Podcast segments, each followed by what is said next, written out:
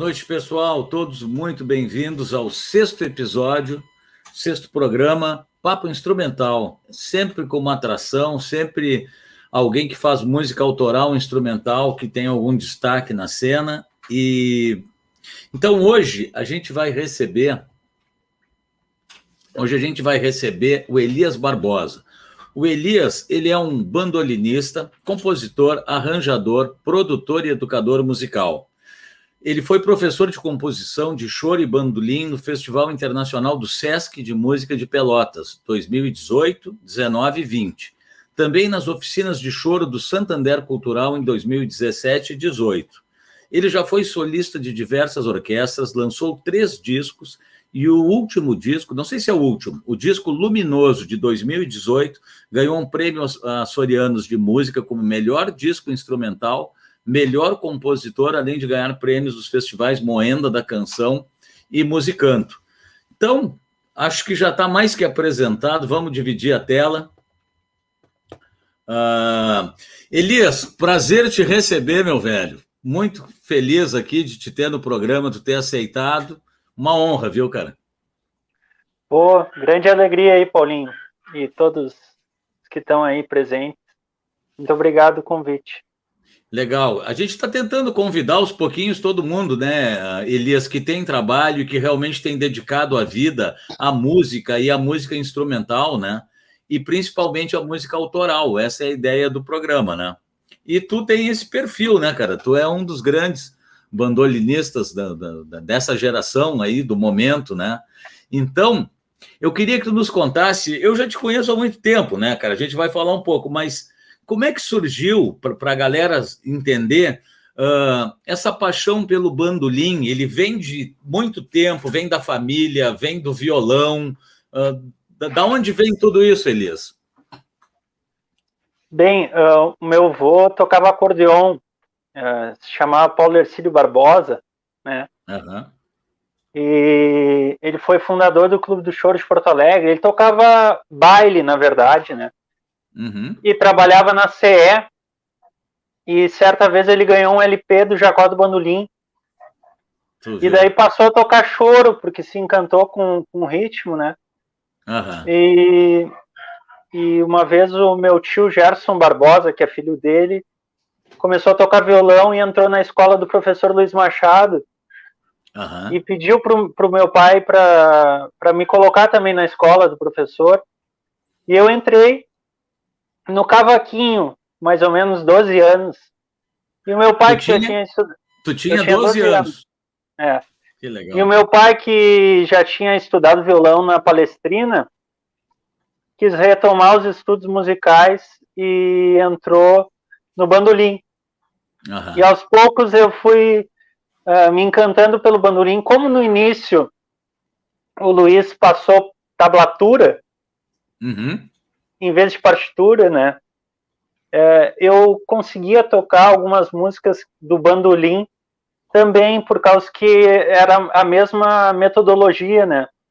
E Sim. fui pegando e roubando um pouquinho o repertório do meu pai, pegando o bandolim dele e aos poucos eu fui passando do cavaquinho para o bandolim.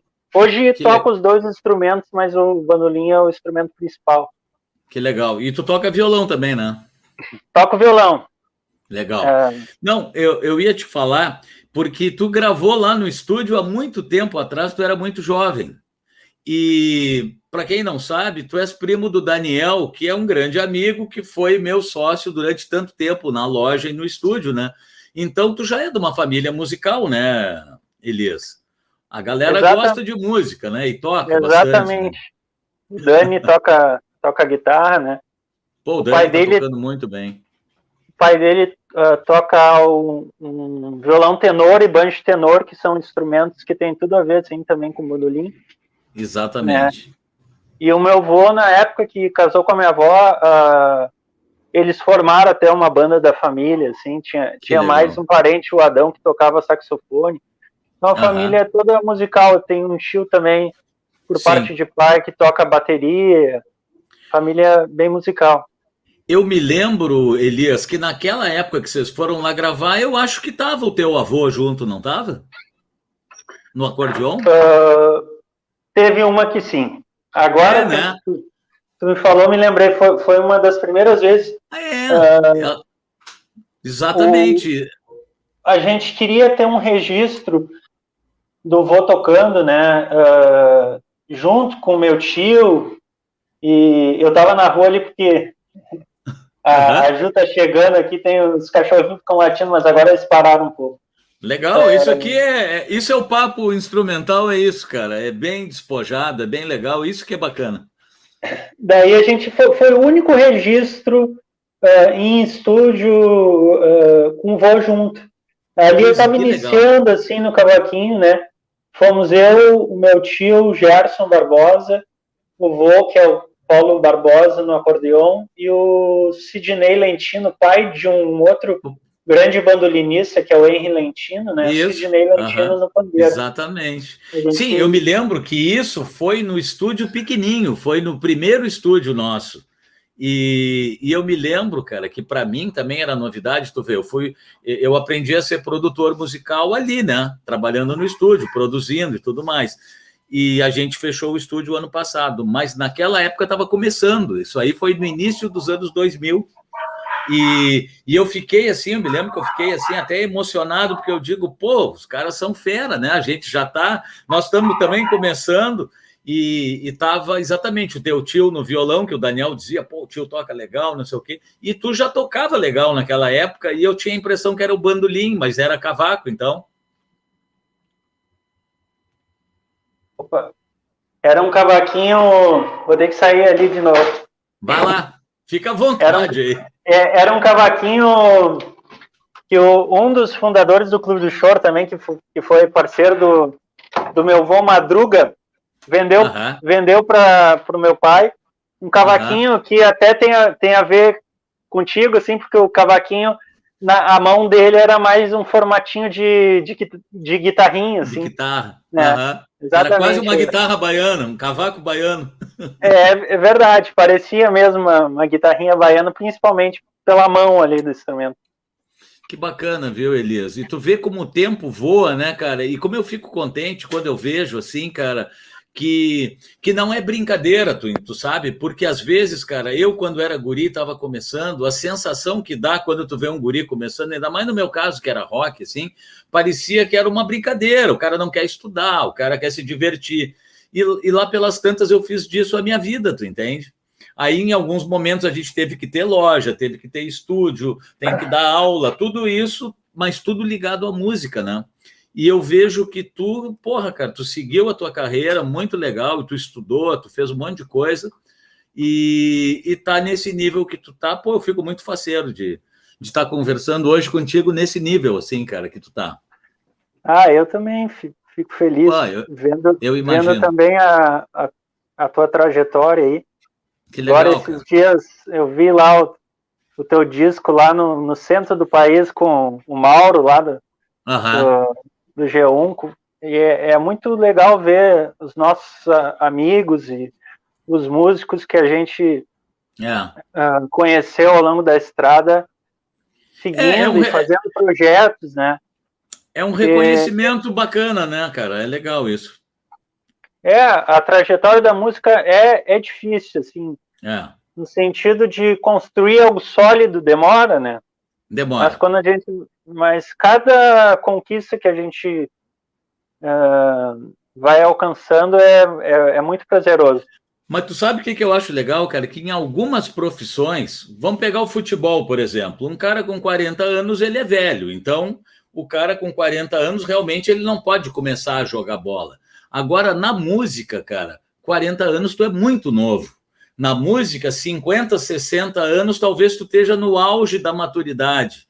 Um, um, músico de 80 anos tem muita sabedoria, que nem o maestro Tasso ia lá no estúdio bater papo comigo e ele me contava, porque eu fazia as coisas para o maestro Tasso, eu fazia montagens dos discos dele, e ele morava ali, meu vizinho, então ele gostava de conversar comigo. e achava que meu trabalho ali que eu, que eu fazia para ele era bom. E eu ficava pensando, poxa, ele estava com oitenta e tantos anos na época, com uma lucidez, cara, com uma cabeça assim. Então, o músico tem isso, né, cara? Um músico de 60 anos é um cara muito jovem. Então, a música nos dá isso, cara. A, a música ela se torna atemporal. A, a gente não. Parece que nem vinho, parece que quanto mais velho, melhor, cara. É, e a gente está sempre aprendendo, né? Uhum. Eu, eu, eu tenho bastante conhecimento na área do choro, mas estou querendo cada vez mais uh, saber mais um pouquinho sobre o universo do, do jazz para aplicar isso dentro das minhas músicas, da música brasileira. É, é, um aprendizado que não tem como em uma só vida tu, tu dominar tudo, né? Uh, então, e a gente pega tantas, tantas referências que que nos fazem bem, que a gente admira, que não tem como uh, sugar, digamos assim, de, de todas, tudo, né? Então é um aprendizado que a gente tem que estar de coração aberto, que não vamos saber Sim. tudo, mas uh, que temos muito, sempre muito para aprender, né? Isso é que é legal. Muito. Uh, Elias, vamos ouvir uma música antes de continuar o papo? Bora lá. Então, aqui, ó, eu tenho aqui separado, deixa eu me achar aqui.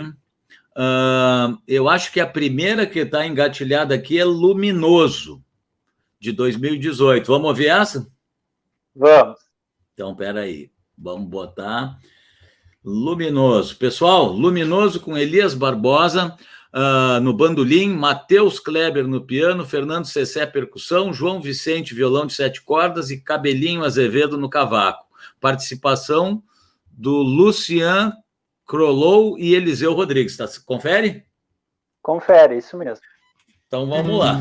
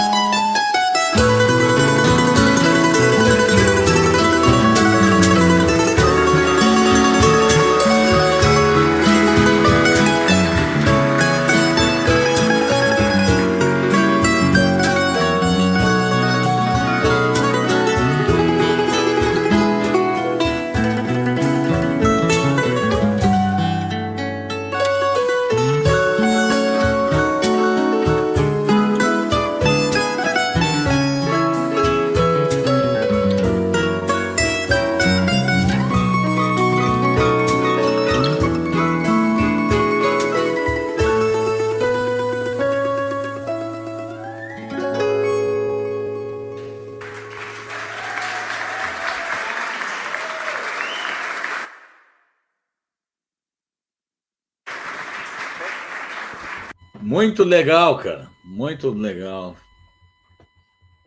Pô, valeu.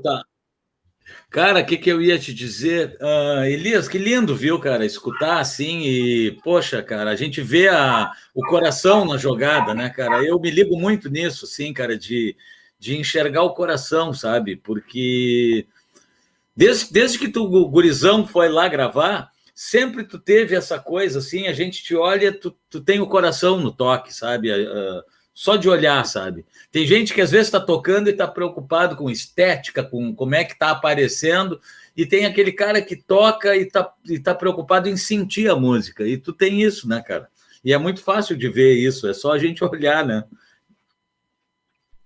Bacana mesmo. Obrigada. É, realmente, essa, essa questão da emoção, assim, né? Os uhum. próprios títulos do, do primeiro disco e do segundo é, primeiro foi puro sentimento e, e, o segundo luminoso, né? Essa questão da, da emoção, acho que sempre teve em primeiro hum. lugar, assim.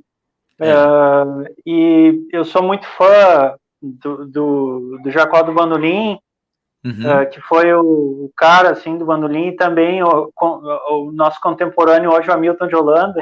Sim. É, que é, talvez representam duas vertentes que que são buscas né, que eu faço, aquele bandolim cheio de sentimento, de ornamentos, de interpretação do Jacó e também esse som contemporâneo do Hamilton de Holanda, assim, né? Tu sabe e que... o Jacó... Não, desculpa, continua. Não, o Jacó dizia uma coisa que, que tem muito a ver comigo, assim, é, uma forma que eu enxergo a música, que ele falava que a música, para ele, tinha que deixar ele em prantos, em, em estado de infarte, né? É, tinha que necessariamente emocionar. Eu acho que muito a música representa isso. Ela tem que emocionar quem está tocando e também tem que passar alguma coisa para o público, né? Às vezes tem, eu acho que tem músicas uh, mais experimentalistas, né? Claro, cada um faz seu, seu tipo de música, mas para mim, a, que, a boa é a que emociona. Tu sabe que dentro disso que tu tá falando, eu acho, cara, que a música boa também é aquela, cara, falando de música instrumental, né? Que as pessoas entendem. A música boa, o leigo entende, porque essa emoção, ela atinge o leigo. E a música muito complexa, ela não atinge o leigo, ela, ela, ela chama mais atenção de quem estudou mais, de quem tem mais técnica, de quem, sabe, uh, entendeu a música. Agora, o leigo, então, sempre que eu fiz música, mesmo rock, coisa, quando a minha falecida mãe elogiava, eu dizia, pá, cara, isso aí é legal, porque ela entendeu o recado e ela gostou, ela se emocionou com aquilo. E, e é, é isso aí, cara. A música boa, ela emociona, é isso aí. É, super concordo, né?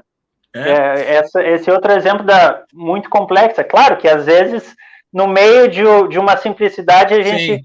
Né, que nem uh, essa música que tu pôs aí, o Luminoso, é, é uma música muito especial, porque dá nome ao, ao disco, e, e, ela ganhou um, um, um, festival Moeda da Canção, e, e daí, daí que, que vem. Tem, tem uma complexidade ali, uma hora eu e o Matheus fazemos um solo em uníssono, né?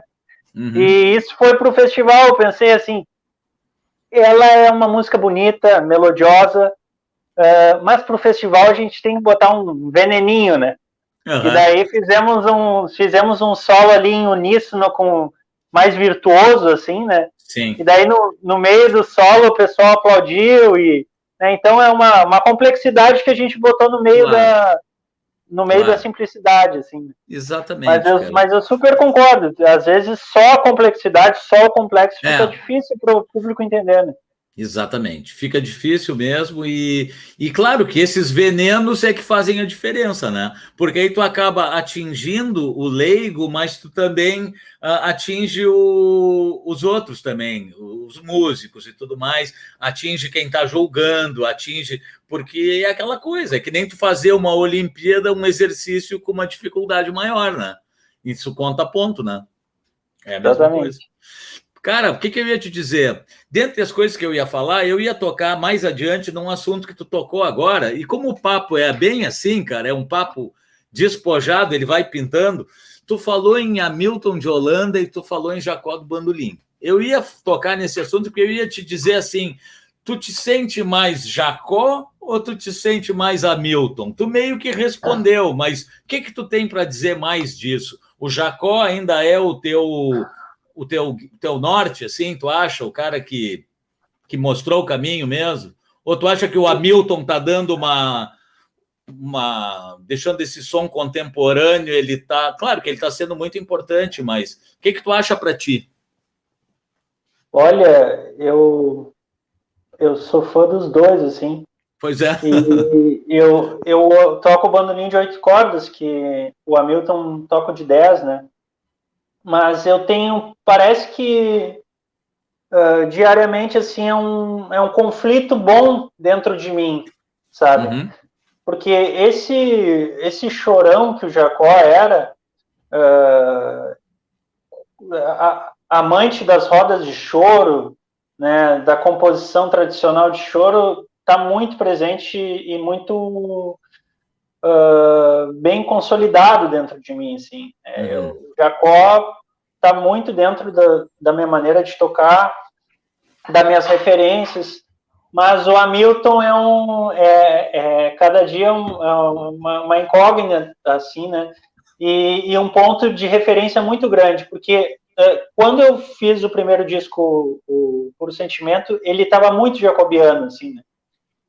E, e, já no Luminoso tem muita influência também do Hamilton de Holanda, que eu Sim. quis trazer para o disco uh, referências musicais, tanto do Hamilton, como do Dominguinhos, como do, do Baden Powell, do Dorival Caymmi, para as composições, né? E, e, uma formação que, embora quem olhe uh, pareça que é uma formação de regional de choro, que é o violão sete cordas, cordas de nylon, uhum. o acordeão e piano, que é o Matheus Kleber, o Fernando Cessé na percussão uh, e o cabelinho no acordeão e eu no bandolim. Parece uma formação só de choro, mas cada um veio de escolas muito distintas. O Matheus é um cara que navega pelo jazz, pelo erudito.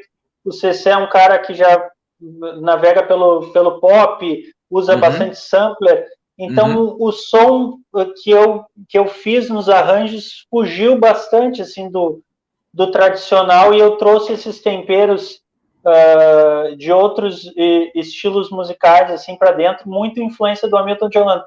E agora, no, sem ser nesse próximo fim de semana, no outro, eu já vou estrear pela primeira vez uh, uma formação com baixo, bateria e, e, piano, que é com o Christian Sperandir, o Lucas Fê e o Caio Maurente lá no Butiá. E uhum. já, que tu, já que tu falou isso, eu uhum. vou botar um vou botar um som aqui porque o, tu perguntou isso hoje mesmo. Não, acho que foi ontem eu conversei exatamente sobre isso com o Hamilton, que de vez em quando a gente, a gente conversa, e sobre essa dúvida, né, do, do, do bandolim de Jacó, do tradicional, de, de ir para algo novo, que muitas vezes esse algo novo tu não sabe definir, porque uh, o bandolim que, que é chorão nunca vai ser um, um, um jazz puro dos, dos, dos States, né? Então, uma, uma coisa nova que eu vejo no trabalho dele, principalmente no, no disco do Brasilianos 1, 2 e 3, uhum. o Hamilton faz uma coisa totalmente própria dele, é um som da uhum. cabeça dele. Vamos ver se dá para ouvir aqui, eu vou botar aqui. Vamos ver. Eu tinha perguntado para ele uh, é, é, coisas sobre o que a gente está falando aí. Que legal, que legal. Oi, Elias, que bom você levantar essa essa ideia, essas ideias, porque isso, na verdade, é o que eu penso e, e o que eu tento viver já desde o começo da minha, minha vida né, musical. Amar os, os mestres, mas tentar encontrar um caminho que na verdade não é bem exatamente o moderno, porque também moderno é uma palavra que, dependendo de como for usada, amanhã já não é mais moderno. Né? O que é feito hoje, amanhã já passou, daqui a um ano já não é mais tão moderno. Então, no caso dessa frase, o mais importante é o é, que é justamente o, o ponto de encontro da tradição e com o que vem pela frente, né? É fazer o, a música do momento mesmo, da, da época. Claro que sempre com um desejo de que essa música fique para sempre. E sempre respeitando os mestres. E essa expressão do Viúva de Jacó é uma expressão que pode caber para qualquer outro é, artista muito antigo que a pessoa não queira, não aceite é, que, é que o tempo anda para frente. Né? Não é porque eu aceito que o tempo anda para frente que eu vou deixar de gostar de amar a música do Jacó, uma coisa tem nada a ver com a outra. Mas eu, como músico, como artista, não vou copiar, não vou tocar igualzinho a ele. A mim não interessa isso, porque ele já fez melhor do que ele, nunca vai ter, é ele. Né? E o melhor de Minas, não, né, melhor de cada um, de mil, de mas de cada um. Não é a cópia de ninguém, mas é, o, é a mistura de tudo que a gente gosta de ouvir, de gosta de tocar, né? Então minha música está sempre baseada nisso. Eu vejo você. Porra, também, cara. É... Legal, né?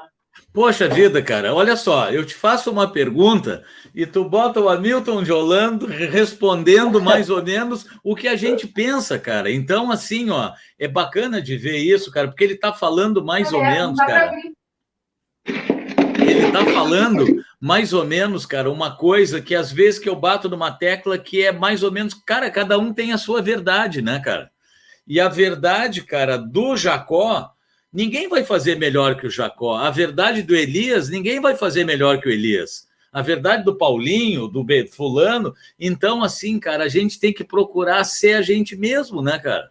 É isso aí. E esses mestres, eles vão nos guiar para sempre, cara.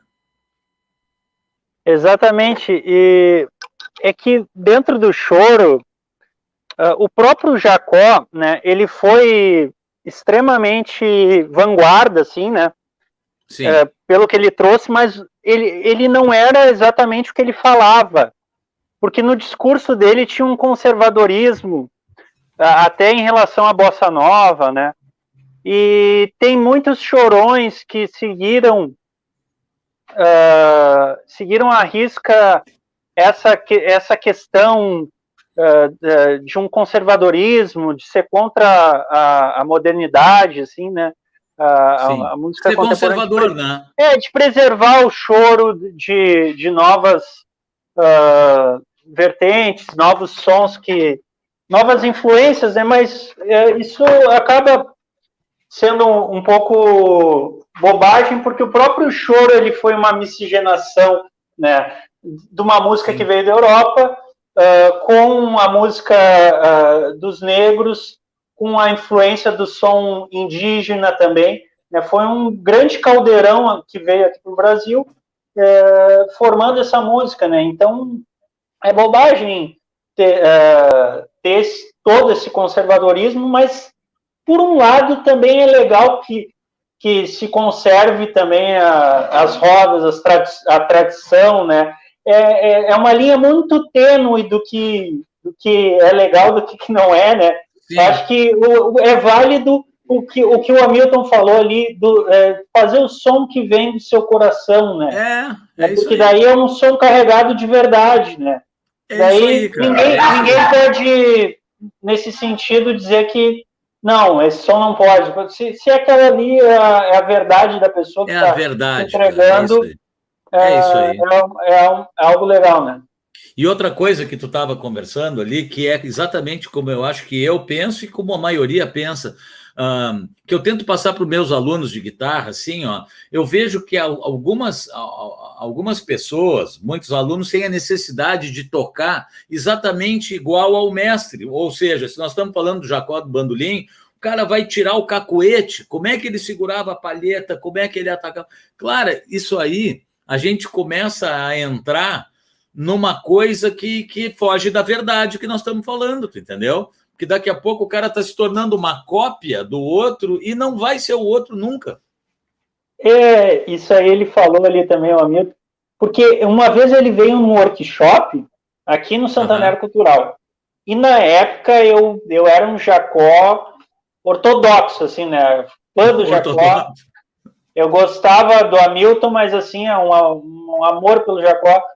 E daí ele falou, em dado momento, ele falou das. Uh, ele falou um negócio que ficou marcado, que eu até comentei ali, que ele até comentou sobre as, as viúvas do Jacó. Tem muitos bandolinistas que eh, vestem mesmo essa. Porque ele, o Jacó é tão ídolo, porque ele, ele trouxe para o bandolim a maneira de tirar som do bandolim, né, a maneira de pegar na palheta, de, de ornamentar, né? Então, muitos bandolinistas realmente tentam tocar igual, idêntico, igual. idêntico, a, idêntico a ele, né? Mas uh, é legal hoje em dia, assim, que, que se tenha uh, alguns bandolinistas, mas encontrar sua identidade, embora seja uma estrada muito difícil, é mais legal. É muito prazeroso, né? É. E outra, né, cara? Tu vai ser conhecido como fulano, não como o cara que toca muito bem em Jacó, entendeu? Pô, o cara é tribom, parece o Jacó. Não, o cara é tribom, é o fulano. É melhor, né? É, é melhor ser reconhecido. Me diz uma coisa que, porque passa tão rápido quando é bom o papo, às vezes eu olho ali para cima, o tempo vai voando. Como é que é para ti, Elias, o processo de composição, que é uma das coisas que a gente fala aqui, né, de música autoral? Isso aí é um processo assim natural. Às vezes tu para para compor, te vem uma melodia na cabeça e tu guarda ela e tenta passar para o instrumento. O que que tu, que que tu pode nos contar aí? Ah, é um processo bastante natural, assim. Eu vejo que na música é, é uma das coisas mais importantes para mim a composição, assim. Sim. Uh, eu me lembro quando eu iniciei lá com o professor Luiz, eu já com 12, 13 anos, eu queria, eu, ele me ensinou no início por tablatura, depois passou para partitura, e eu já queria inventar umas músicas, só que eu ainda não tinha o conhecimento de harmonia, né? Então as músicas, os, os chorinhos uh, pequenos ainda estavam meio sem pé nem cabeça, né? Mas eu ali eu já queria compor, assim, né? E depois, na, na adolescência, tive uma, uma fase ali dos 15, 16, comece, gostava muito de reggae, ainda gosto. Sim. Do, Nat Roots, essas coisas Sim. assim, daí eu comecei a compor uns reggae no, no violão, uh, e, e depois passei a compor mesmo choro quando, quando estava com uma base mais sólida no, no, na harmonia, no violão, né? E hoje em dia, com o celular, né? Muitas vezes eu tô Sim. eu tô dirigindo e eu, eu, eu montei um grupo, até aconselho vocês, ah. montem um grupo, convidem a mãe de vocês, depois excluam ela, vai ficar um grupo só para vocês no WhatsApp. Daí, daí ali nesse grupo eu eu, eu boto minhas músicas, minhas, minhas né, cantarolo uma melodia que vem, depois passo por instrumento, às vezes componho no violão, às vezes componho no bandolim, no cavaquinho, às vezes é uma canção que já vem com letra, eu também faço, uhum. às vezes Sim. faço umas parcerias, eu faço uma melodia. É uma coisa e... bem natural, então. É, algo bem natural, e nesse ano eu estou fazendo um, um anuário, né, que é uma uhum. música por dia, é, já tem 169 músicas. Eu, eu perdi. É, teve muitos dias que eu não consegui fazer nesse ano, que é, que é uma coisa que o Maurício Carrilho está fazendo, o Hermeto Pascoal fez, né? Os anuários. Uma uhum. música por dia é um baita exercício, né? Legal. Uh, porque tu quase que te obriga a compor. Só que agora também uh, a gente se mudou para Torres, nasceu nosso filhinho Gael, e daí estou dando mais atenção para ele. Uh, parei um pouquinho, assim, né? Falta, acho que falta umas 40 músicas, né? Tem 179, mas de repente eu consigo recuperar para completar. Pois é. Todas mas as já, músicas de um ano. Já está respondida a pergunta se tem facilidade, é uma coisa natural. Pô, são só 140 em uma por dia. Tá respondido, cara. Pô. É, não, é, é difícil sempre sempre manter a maior qualidade, mas dessas, quando tu te obriga, né, depois tu Sim. pega e vê o material, tem músicas assim que passaram por repertório. Eu, eu penso, não, essa daqui vai ter que ser gravada, essa daqui Sim. vou ter que lançar. Elias, antes de ouvir mais uma, vamos aproveitar outro gancho que tu deu aí. Tu tá com um filhinho pequeno, né? E, e tu casasse com uma musicista também, né? Exatamente. Então eu te pergunto, como é que é? Como é que é a vida de dois músicos e agora com um filho? Deve ser muito louco, né, cara? Porque vocês devem fazer som e cuidar de filho e tudo junto. Exatamente. Exatamente. É, é, tudo junto. Esses dias eu, eu fiz uma música é, mais infantil, pensando no Gael, a gente cantou uhum. junto, já ensaiou, né? É, eu fiz os arranjos para o disco dela, o Todo Amor, Ju Rosenthal, que até uh, teve indicações para o Prêmio Açoriano de Música. Uma parceria de musical e de vida, né? Que legal. Será que o Gael vai tocar alguma coisa? Acho que vai. Olha, né? ele, ele já tem questões muito, uh, muito particulares que quando ele começa a, a dormir, assim, no, no carrinho, normalmente eu, eu, eu, eu tô aqui lavando louça, fazendo alguma coisa e ponho um som, né? E uhum. ele dorme, que é uma beleza, e às vezes eu desligo o som, ele começa a se agitar e começa a acordar. ele acho que a música calma ele, ele gosta muito que legal. De, de Elias, vamos ouvir mais uma então, porque como eu disse, o tempo voa, cara. E vamos lá, a gente vai escutar agora Túnel Verde, uma música tua também, 2018 com o mesmo time aquele. Tu no bandolim, Matheus Kleber no piano, Fernando Cessé percussão, João Vicente violão de sete cordas e Cabelinho no cavaco, Cabelinho Azevedo. É, Vamos lá, turma. Sempre, Oi. Eu sempre o, o vô teve tem casa, teve casa em, em Cidreira ali, né?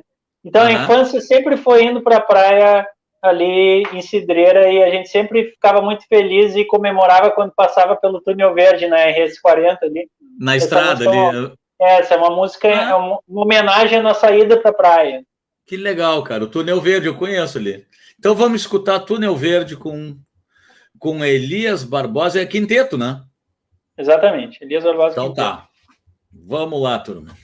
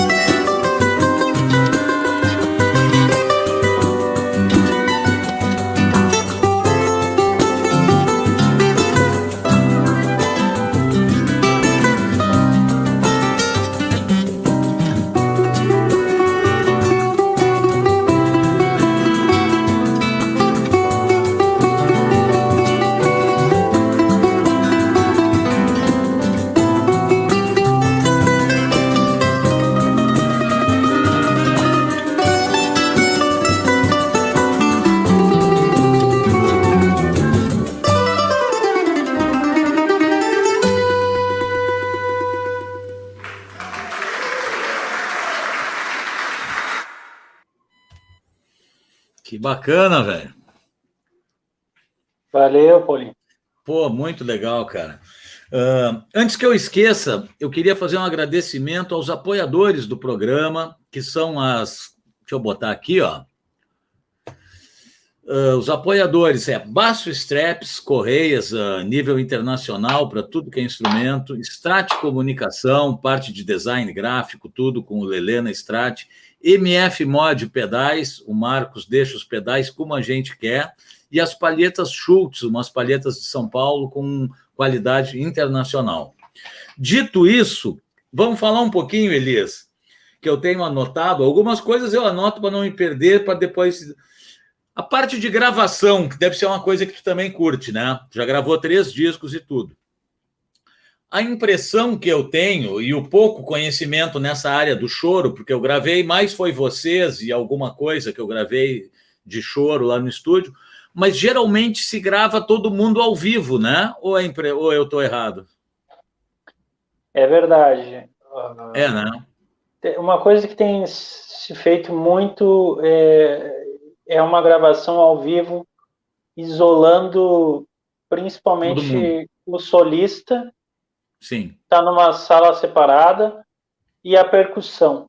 Né? Uhum. A gente tem dois discos uh, do Jacó que ele é, chorinhos e chorões e primas e bordões que ele gravou uh, com, nesse formato uh, ele ele fez um gravou ao vivo e, e deixou o playback né do uhum. regional para depois estudar e, uhum. e, gravar o bandolim com maior excelência ainda né e, é, e a gente vê que é uma prática bem legal se gravar assim uh, para depois ter a opção de mexer um pouquinho, se tu quiser, Sim. em alguma coisa do solista, né?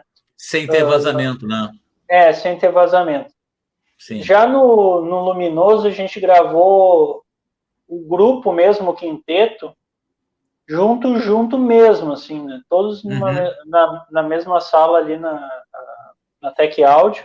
Sim. Claro, um espaçamento com algum isolamento ah, principalmente na percussão, mas na mesma sala, e, porque a gente fez alguns vídeos das gravações, mas uhum. isso acabou, assim, principalmente para o pandeiro, acabou vazando.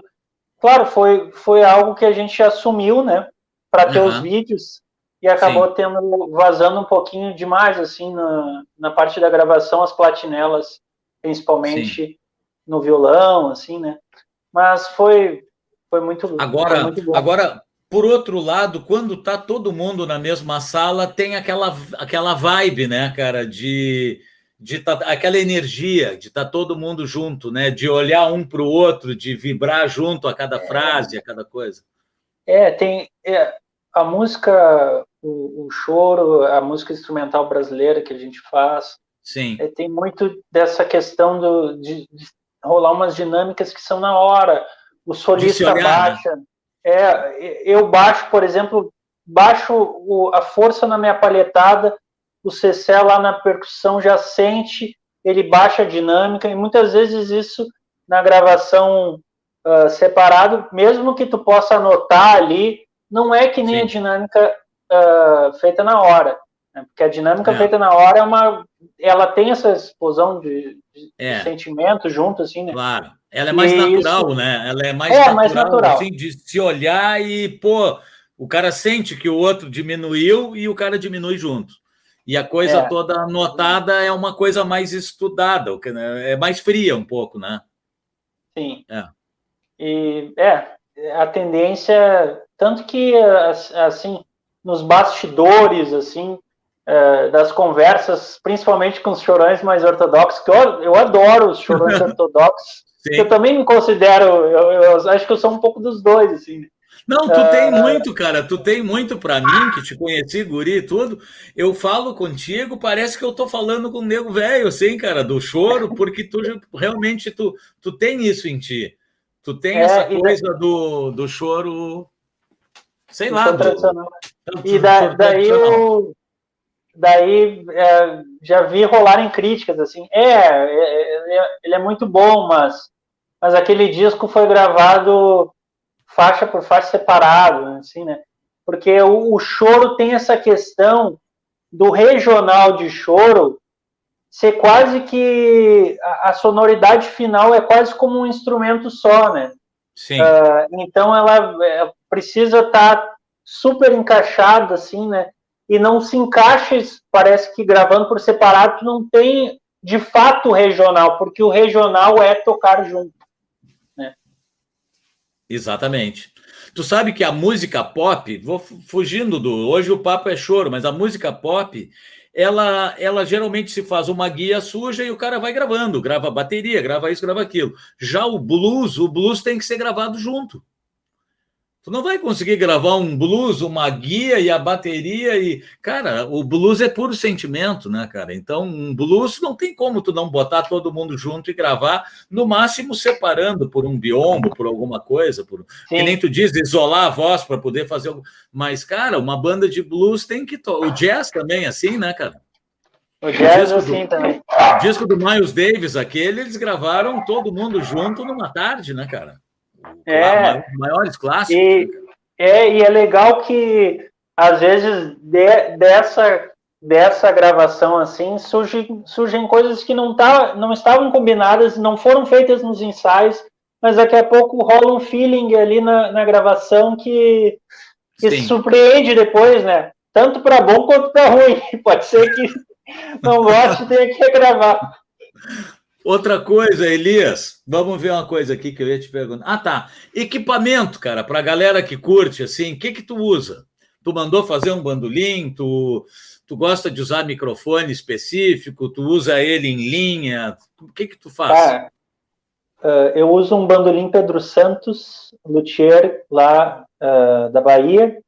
Uhum. Uh, e a, a principal problema assim do bandolim é que é um som acústico, né? E a gente quer esse som quando vai tocar de maneira elétrica, né? E uhum. por muito tempo não se conseguiu de jeito nenhum esse som. Botava Sim. um microfone, uh, qualquer microfone começava a dar volume, uh, apitava. Uh, Sim. E também um microfone na frente às vezes tem a dificuldade se tu quer se movimentar mais, o microfone está ali parado. É, e, e, eu usava inicialmente um captador Fishman SBTE, é, um som muito artificial, né? Passei pelo Scheller também, todos os bandolinistas passaram pelo, pelo Fishman, pelo Scheller, é, todo respeito às marcas, mas para bandolim não, não dá. Daí veio algumas revoluções assim no, nos últimos anos, que foi o, o DPA, é um, uhum. é, é, um é, ele, ele, tu prende ele no instrumento, Sim. assim, né? E ele fica uh, com, uma, com uma armaçãozinha, né? Isso. Daí, cara, som, me encantei pelo, pelo som do DPA. E só que o seguinte, no palco só PA, não dá para usar retorno que apita, né? Uhum. Daí, muitas vezes, no início, eu usava o, o DPA junto com uma linha. Uhum. E, a, e a linha, tu, tu tava tendo um som maravilhoso lá para frente, e a linha de retorno, tu tava aquele, ouvindo aquele som porcaria. Né? E daí eu descobri um novo equipamento também que eu, que eu recomendo, ele também serve como uma plaquinha de som, que é o iRig Acoustic. Ah, que é esse sim. aparelhinho aqui, ele tem uma basezinha. Eu vou mostrar aqui. Oi, pessoal. As dicas aí para a turma, olha aí, ó.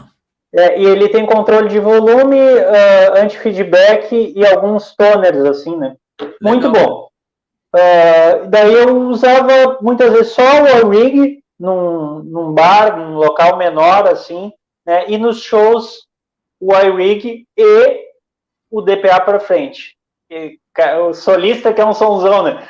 Uh, só que daí veio uma nova revolução, que é a última, não vou falar de, de, de outra, que é a Harmonic. São, a Harmonic captação tá matando a pau, assim, né? Ah, é. Porque, porque o que que o, o que que os caras uh, até uh, caçoavam de mim, né? Porque eu andava com aquele DPA, mais o iRig, que é tipo uma palhetinha no, no bandolim, e isso aqui no bolso, mas cheio de cabo, né? Esse, mas esse cara é um, é um encanador ou um bandolinista? O cara tá cheio de, de coisa. Daí o que, que é o ah. sonho do bandolinista? Só um cabinho P10, tu botar no bandolim, e tá o som real do instrumento, som. Né? Então o, Jonathan da, da Harmonic, mais com o irmão dele, uh, fez revolução para os acordeões, para os violões também, né? Ah. mais recentemente para o violão e agora para o bandolim. Então, dentro do bandolim eu tenho dois microfones, uhum. eu tenho a possibilidade de piezo, uhum. tenho anti-feedback, controle de volume, que no DPA não tinha, uhum. né? E, e, tudo com um P10. Agora estou muito é. satisfeito porque é um som muito bom, recomendo. E me diz e, uma... Oi. Pode, só para complementar os cases do Noé, ah, Noé Cases aí, que eu, eu curto é. também. Que legal. Esses são meus equipamentos, é a Harmonic e o Noé. E recomendo o DPA, eu acho maravilhoso, sim, o iRig também, mas agora eu tô só com o Harmonic e não me preocupo mais, porque é só um pedaço. Não, eu ia para não esquecer ali falar. E quando tu grava, tu microfona, tu usa microfone no bandolim e tu usa linha para junto ou não? No, no disco Luminoso eu gravei com o Neumann mais o DPA. Né? Ah, tu usou o DPA junto. E eu usei DPA junto. É, depende daí da, da gravação, do, do, momento, né? Sim. Agora, até a harmônica é tão boa que dá para gravar também, que eu sou um super real do instrumento, é microfone. É um microfone interno, por isso não não apita tanto quanto os, o DPA, que é um microfone externo. Sei. Esse é o lance. Elias, estamos indo para o final, então a gente vai escutar uma música e depois a gente vai conversar um pouquinho para encerrar a respeito dessa experiência que é tocar com orquestra, que deve ser muito legal. E ter tuas músicas executadas com o maestro regendo e tudo. Então, nós vamos escutar, cara, uma música chamada Suíte do Choro Contemporâneo, movimento número 4. É isso? É isso aí. É isso aí, né? Então tá. Então vamos botar aqui, ó. Suíte do Choro, que é a mesma banda, né? Com a regência do maestro Tiago Flores e o coral da. Qual é que é não, a, orquestra? A orquestra da Ubra. Não, a orquestra não, da Ubra. Não, não, eu falei errado. Orquestra da Ubra. Vamos lá então, turma.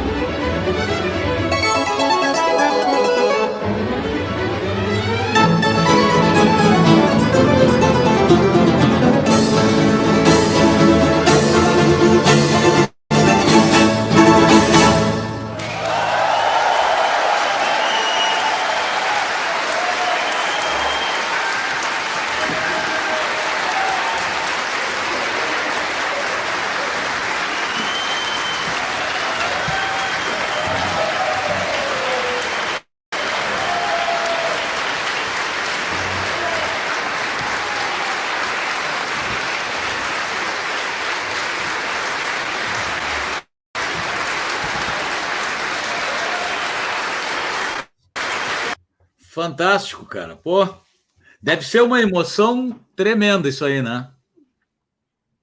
Ah, sim, uma, uma grande emoção. E me diz uma coisa, Elias. Uh, como é que é? Vocês têm ensaios assim com, com a orquestra ou o pessoal já sai tocando ali o que está escrito? Tem. Ah, depende muito. Né? Uh, Normalmente a orquestra faz de três a quatro ensaios. Aham. Normalmente três ensaios, né? Três, três ensaios, às vezes, às vezes, até um ensaio. Pois é. Uh, nessa. Vou contar. Não sei como é que a gente está de tempo, hein? Não, nós temos um tempinho. Não, é, eu, eu tinha um sonho de, de solar Suite Retratos, que, que é uma obra que o Radamés Atali compôs, nosso maestro aqui de Porto Alegre, que se mudou para o Rio de Janeiro e foi maestro da Rádio Nacional, né? Sim. né? E, e ele compôs a Suite Retratos, que é uma obra que ele trouxe o bandolim e o conjunto regional para junto da orquestra de cordas, né? Então ele uhum. faz uma, uma homenagem aos músicos que ele considerava os pilares do choro. O primeiro movimento é Pixinguinha, segundo Ernesto Nazaré, terceiro Anacleto de Medeiros e quarto Chiquinha Gonzaga. E ele dedicou essa obra para executar para o Jacó do Bandolim.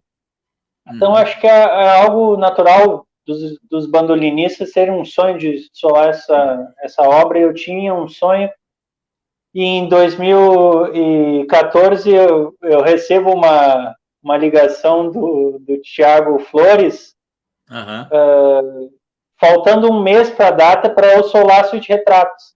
E eu não solava, né? Já tinha solado o primeiro movimento lendo, assim, né? Ah, foi uma, uma emoção muito grande, assim. Eu comecei a estudar dia e noite, dia e noite.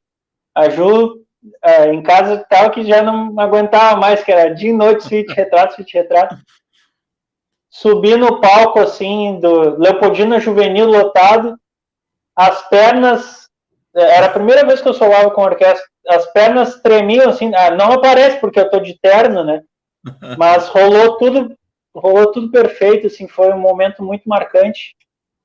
E tava no fazendo o som, a sonorização, o Ike Gomes, ele falou: "Pô, cara, o Radamés compôs isso aí, mas isso aí não teve continuidade. Eu tinha que compor algo parecido, uh, tinha que compor algo nessa linha, assim, para que exaltasse o choro, Sim. mas que também tivesse a ver com uma orquestra, né? E daí, anos mais tarde, em 2017, eu compus essa suíte do choro contemporâneo e tive o prazer de lançar com a orquestra da Ubra também. Ah, que legal, cara. Pô, nem preciso dizer como é que tu deve te sentir com tudo isso, né, cara? É um, é um sonho, né, cara? É, são, é, é, como eu falei, assim, é, a vida do músico é, ela é difícil, mas ela ao mesmo tempo ela é prazerosa pelas uh, diversas uh, situações que a gente é. que nós vamos vivendo, né? E é. cada conquista tem um sabor diferente, tem, tem cada vivência tem uma, uma alegria muito especial, assim. E talvez em alguma talvez em algumas profissões que é seja tem uma rotina maior assim uh, não tenha tantas surpresas como a carreira de músico. Verdade é verdade. Eu nunca tinha parado para pensar nesse ângulo. Ah, tem muito mais surpresas né? Para os dois lados às vezes agradáveis às vezes nem tanto mas uh, é uma coisa que não é muito previsível né? Digamos assim né? Exatamente. Principalmente eu... para nós que é. somos instrumentistas uh, de instrumentos mais uh, populares, que eles não se encaixam uh, numa carreira de orquestra ou numa carreira né, de banda, Sim. né? Tanto a guitarra quanto o bandolim são tem que fazer por merecer, né? Elias, cara, eu estou muito contente com a tua participação, com a tua presença, cara, com a tua musicalidade, com tudo que tu tem feito e tudo que tu vai fazer ainda pela música e por tudo. E Além disso, eu sempre faço uma brincadeira no final, que hoje vai ser uma brincadeira um pouco diferente, porque é um bandolim, né? Eu já essa brincadeira já é mais fácil de fazer com guitarra e coisa, mas eu separei algumas perguntas assim que eu brinco que é um bate-bola, né? Que é tipo assim, sem pensar muito, tá? São perguntas que as duas respostas estariam boas, mas então vamos lá, dentro do que tu toca, que é bandolim, palco ou estúdio? Tem que escolher um. Palco. Palco. Uh, o primeiro take ou editado? A gente conversou sobre isso, mas tu prefere pensar um pouco mais no que tu fez ou o primeiro take ainda o coração fala? Ah, primeiro take. Tá bom. Uh, Tu gosta de usar algum tipo de reverber ou o som mais purinho do bandolim? Ah, um cheirinho de reverb, é legal. principalmente em alguns momentos, né? Certo. Também falamos sobre isso hoje. As, as perguntas já estavam feitas. Tu prefere fazer o som autoral, que tu faz com tanta facilidade, ou uma releitura, que a gente conversou assim, pegar e, e, e rearranjar algum trabalho como se fosse teu?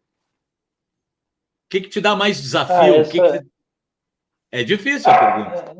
É, essa, essa pergunta é difícil, porque assim. Eu sei. Eu, eu, eu, eu amo, vou desenvolver um pouco mais. Eu amo muito a, a, a roda de choro que, que tu tá fazendo releituras ali, tu tá tocando, né? Mas uh, tu tá reproduzindo mais uh, um trabalho autoral ou, ou rearranjar mesmo artistas é, é fantástico, assim, eu, eu tô, é fico no per... meio do caminho. É, é uma pergunta difícil. Tá, então vamos deixar o triplo aqui. Ah, erudito ou popular? O que que tu tiver que escolher um? Ah, eu, popular. Popular. Teatro, um lugar fechado, um teatro ou ar livre? O que que tem mais clima? Tu vai tocar no ar livre agora, tu vai tocar lá no Butiá. É, e tem o teatro que tu estava tocando agora há pouco. Que que tiver que escolher um, assim. É legal, né? Perguntas difíceis, cara. É, a gente está tão carente de um de assim de, de público, de calor humano que eu acho que um ar livre com bastante gente, aquele showzão, já fiz alguns assim, né? Toquei lá tá. no Laran... uma vez Laranjal com lotado lá, assim, é muito legal a hora livre também. Mas. Sim. E para a gente encerrar, a última pergunta, cara, que tu também tocou no assunto espontaneamente: jazz ou bossa nova? Para agregar ah, junto ao som, o teu som. Jazz, jazz, ou bossa nova? Eu acho que tu já respondeu, né? Tu falou em jazz. No... Jazz, porque Uh, o próprio Jacó tinha uma, um perrengue com a, com a bossa nova, embora eu queira ser cada vez mais contemporâneo, eu acho que um pouquinho disso eu absorvi para mim, apesar de eu, de eu amar o Tom Jobim e tal, né, uh, eu acho que o jazz misturar um pouquinho com o som que eu faço, porque nunca vou dominar totalmente o jazz, mas trazer os sabores assim, acho que agrega mais. Pô, legal, cara. Muito bom bater esse papo. Vamos aproveitar aqui, ó, que eu esqueço. Cara, para mim também é novidade. Olha só. Só para dar uma passada no pessoal que está assim, ó. A Sandra Barbosa deu um alô aqui. O Marcos, meu afilhado, deu boa noite. A Nelise deu boa noite. Silvia deu boa noite. Tamara, minha prima, deu boa noite. Lafayette, um amigo, deu boa noite. Duas feras da cena musical. Andréa Perrone, grande violonista, vai participar aqui, deu boa noite.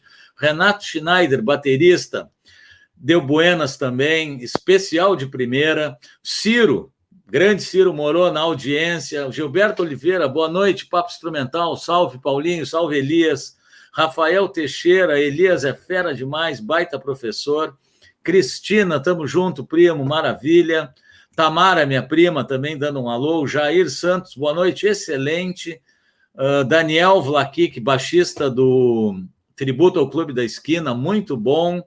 Daniel Fraga, olha o primo aí, baita profissional. Adriano Cabreira, é, outro é. grande músico. Cara, tá todo mundo aí, cara. Muito obrigado, pessoal. Marcelo Nunes, o Marcos da MF Mod, João Seben, Valério Vaquino, mestre Elias Craque. Cara, tá ah, tá todo mundo aí. Então, cara, eu acho que tá valendo, cara, essa iniciativa que a gente está fazendo, assim, de, de contar um pouco dos bastidores, contar um pouco da história, como é que é o dia a dia, que, que é tão bacana a gente ouvir, né, cara? Para mim, que sou músico, uh, ouvi um monte de coisa legal, aprendi, e assim é, e assim é a nossa vida, né, cara? Queria te parabenizar, Paulinho. Me senti muito, muito à vontade aqui falando contigo e achei muito legal trazer os vídeos, uma conversa que, que a gente se sente valorizado o trabalho e muito legal estar tá batendo esse papo, papo de músico, é. mas que também sobre vida, né? E é. mandar um abraço a todos aí que estão que estão assistindo, que mandaram um alô. Uh, abraço para toda a galera aí que se que tu tenha pique para seguir fazendo e, e batendo bola com tanta Vamos. gente aí. Cara, e assim, ó, eu tenho certeza, cara, que vai todo mundo que quiser vai bater bola e daqui a pouco vai começar a repetir a turma porque vão ter mais histórias para ser contadas, mais discos, mais prêmios e por aí vai. Maravilha. Tá Parabéns um pelo grande... teu trabalho. Eu, eu, curti, eu curti muito o teu álbum aqui no, no Spotify. Baita, baita som, né? Não, a hora que todo mundo vamos, pudesse encontrar, eu vou te, nesse, vou, nesse sonho vou te dar um disco. E outra coisa, semana que vem, turma, aproveitar que estamos ainda ao vivo, vai estar tá o James Liberato, outro grande músico, outro professor, instrumentista da cena autoral. E, e, cara, vai estar tá todo mundo aí aos pouquinhos, cara, só não vai vir quem não quiser. Quem tiver trabalho instrumental, autoral, com essa qualidade que a gente está vendo, vai estar tá com a porta aberta sempre. Um abração, Elias, tá? Um abraço para vocês. Abraço e só, só deixar um convite que amanhã Sim. eu vou estar tá com o Matias lá no Parangolé, que uh, vamos estar Isso. com todos os cuidados. Tá, o Parangolé está experimentando retomar um pouquinho uh, os trabalhos e, na, e, no outro fim de semana, no domingo, dia 22, no, no Butiá, vou estrear esse quarteto novo aí. Legal, cara. Tá. Parabéns, cara, e que seja uma estrada cada vez mais bacana. Daqui a pouco passa essa pandemia aí e vamos todo mundo seguir essa luta aí que nem a gente estava falando. Cara, o retorno do músico, cara, é esse. E a grana vem vindo, aí ela vem. É. Grande abraço, cara. Valeu, Uma boa noite para vocês. Muito obrigado, obrigado a todos. Valeu, turma. Valeu mesmo. Um abraço.